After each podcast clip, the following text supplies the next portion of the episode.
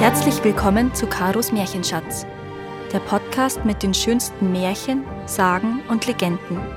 Für Kinder, Erwachsene und alle zwischendrin. Una und der Wunschstein. Vor zwei oder drei Jahrhunderten lebte ein kleines Hirtenmädchen mit dem Namen Una in einer abgelegenen Gegend in den Westfjorden. Einmal geschah es, dass ihr drei Mutterschafe nach dem Absetzen der Lämmer im Stall fehlten, und dafür wurde sie getadelt.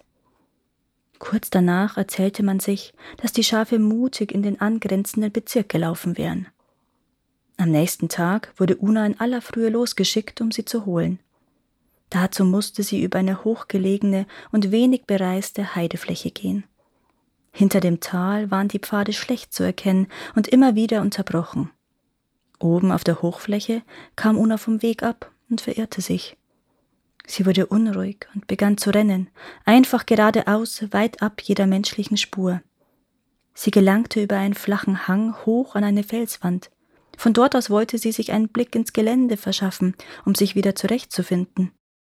In dem Geröll sah sie einen auffälligen Stein.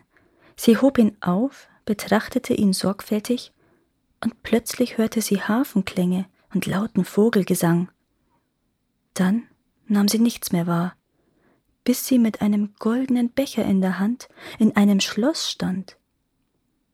Dort saßen ein König und eine Königin auf ihrem Thron, umringt von ihrem Hofstaat.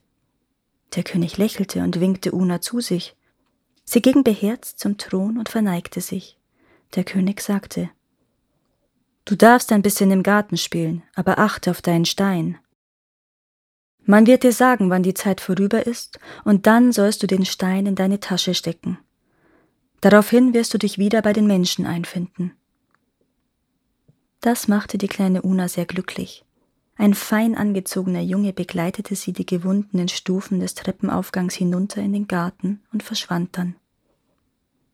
Die Sonne schien auf die Wiesen, farbenprächtige Blumen und Bäume dufteten, das Vogelgezwitscher war so bunt und schön, wie Una es noch nie zuvor gehört hatte. Sie pflückte Früchte von den Bäumen und war mehr als glücklich. Schließlich vergaß sie alles um sich herum, passte aber immer auf ihren Stein auf. Da stand plötzlich wieder der Junge an ihrer Seite und sagte Die Zeit ist um, geh nach Hause. Una steckte den Stein in die Tasche, und auf einmal stand sie wieder genau auf dem Hang, wo sie den Stein gefunden hatte. Sie erschrak furchtbar, weil sie nun nicht mehr das kleine Hirtenmädchen, sondern vielmehr eine alte Frau war, grauhaarig und bucklig. Sie ging etwas unsicher an der Felswand hoch und schaute sich um. Es war Herbst, Mittagszeit, und dunkle Wolken zogen auf. Sie entdeckte die Pfade, und sie waren deutlicher zu erkennen als einst. Nur mit Mühe kam sie am Abend in ihrer Heimatgemeinde an, aber sie konnte sich an fast nichts mehr entsinnen, auch nicht an den Namen der Örtlichkeit. Als sie ihren Hof erreichte, erkannte sie ihn überhaupt nicht wieder. Um sie herum wurde es langsam dunkel, und sie klopfte an eine Tür.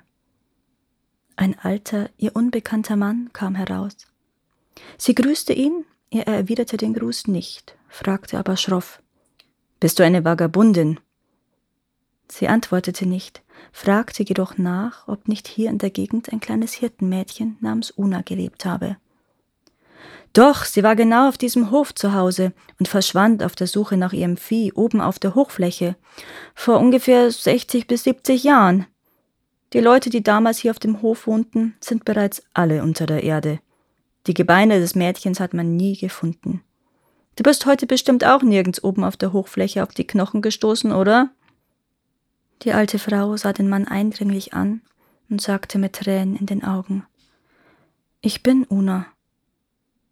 Dann steckte sie den Stein wieder in ihre Tasche. Der alte Mann wunderte sich sehr, denn als er auf Una blickte und fragen wollte, was mit ihr geschehen sei, war sie plötzlich verschwunden. In der Ferne hörte er Hafenmusik und Vogelgesang. Danke, dass ihr auch dieses Mal zugehört habt. Es würde mir sehr helfen, wenn ihr diesen Podcast abonniert und wenn er euch gefällt, mit euren Freunden und eurer Familie teilt. Habt ihr Vorschläge oder Wünsche für weitere Geschichten? Dann schreibt mir. Meine Kontaktdaten findet ihr in den Shownotes. Bis zum nächsten Mal.